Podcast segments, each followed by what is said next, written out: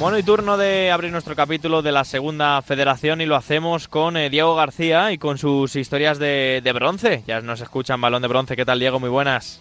Muy buenas, Rafa. Qué bien, otro, otro lunes más hablando del fútbol de verdad. Además que hoy tenemos dos historias muy buenas. La verdad es que sí. Una de ellas es la del Hércules, que hay que irse bastante lejos para hablar de pues la que fue la mejor temporada del equipo alicantino, 74-75. Cuéntanos. Pues sí, Rafa, la 74-75 del Hércules, en la que, bueno, pues luchó por Europa. Eh, hablábamos de, poniendo en antecedentes cómo llegaba el Hércules eh, a aquella temporada, hablábamos ya de un club que era un clásico del fútbol español, tal y como lo es hoy. Eh, había estado en primera en la década de los 30, los 40, los 50 y los 60 y sumaba un total de ocho temporadas en la élite, en primera. En los primeros años de la década de los 70, Rafa, el equipo compitió en segunda hasta que en 1974 consiguió el ascenso a primera. Así que la 74-75 era su redebut.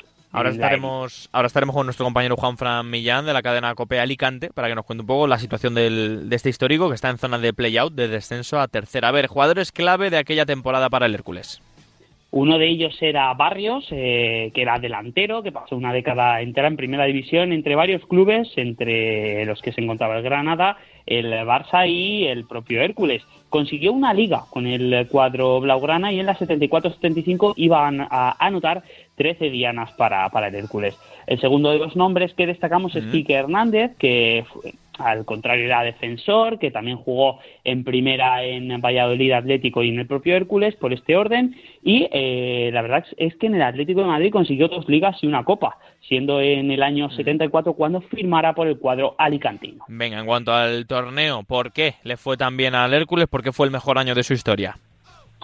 Pues eh, antes de nada, Rafa, comentar que fue una liga realmente igualada, eh, tanto es así que desde el segundo clasificado hasta el decimosexto solo hubo siete puntos. Eh. Había que recordar que eran ligas más, más igualadas por regla general porque la victoria valía dos, dos puntos, pero no deja de ser un dato, yo creo, Rafa, muy, muy, muy significativo. Arrancó el Hércules de una manera bastante equilibrada, situándose en la mitad de la tabla, consiguiendo por el momento una permanencia que no era otra cosa que el objetivo que manejaba el cuadro alicantino. Luego el Hércules pasó un pequeño bache, ¿no? Antes de acabar la temporada como un tiro. Efectivamente, Rafa, las cosas se complicaron allá por el segundo tercio de competición más o menos, donde el Hércules solo sumó una victoria en 12 partidos, quedándose al borde del precipicio del descenso.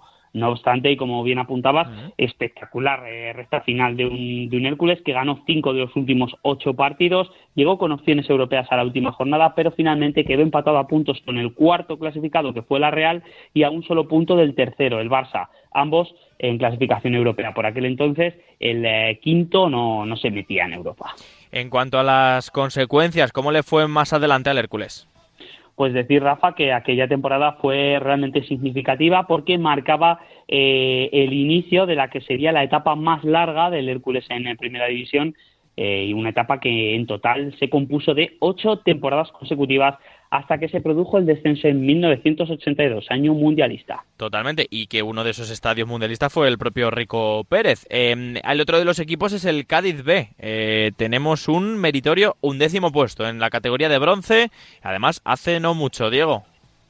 En la temporada 19-20, Rafa, el año 2019, poniendo también en contexto cómo llegaba el Cádiz B a aquella temporada, deparó el primer ascenso del Cádiz B a la segunda división B haciéndolo después de ganar su grupo en tercera división y eso sí, perdiendo la eliminatoria de campeones ante Osasuna B. No obstante, eh, por el camino largo del ascenso, dejó en el camino al filial de Numancia y al Unión Viera para ascender, como decimos, por primera vez el Cádiz B a la categoría de bronce. En cuanto a los futbolistas clave, mira, hay alguno que nos suena.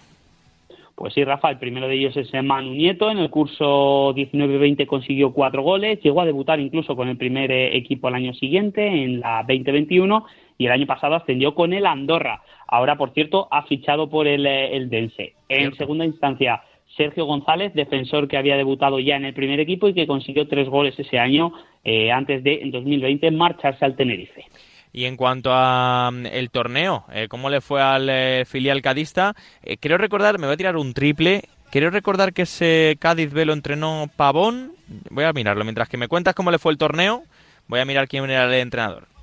Pues el equipo, la verdad, Rafa, comenzó bastante bien la temporada, situándose séptimo tras la jornada 10, a solo dos puntos del playoff y a tres puntos del segundo clasificado. La verdad que fue una de las sorpresas positivas el cuadro, el filial gaditano, que era uno de los equipos sin duda más, eh, más sorpresivos de ese inicio de temporada. Al final de la primera vuelta el equipo se había sentado ya en la mitad de la tabla, pero los cuatro primeros puestos sí que es verdad, Rafa, que se habían alejado demasiado. El filial amarillo se situaba siete puntos por encima del descenso y parecía afrontar un final de temporada cómodo.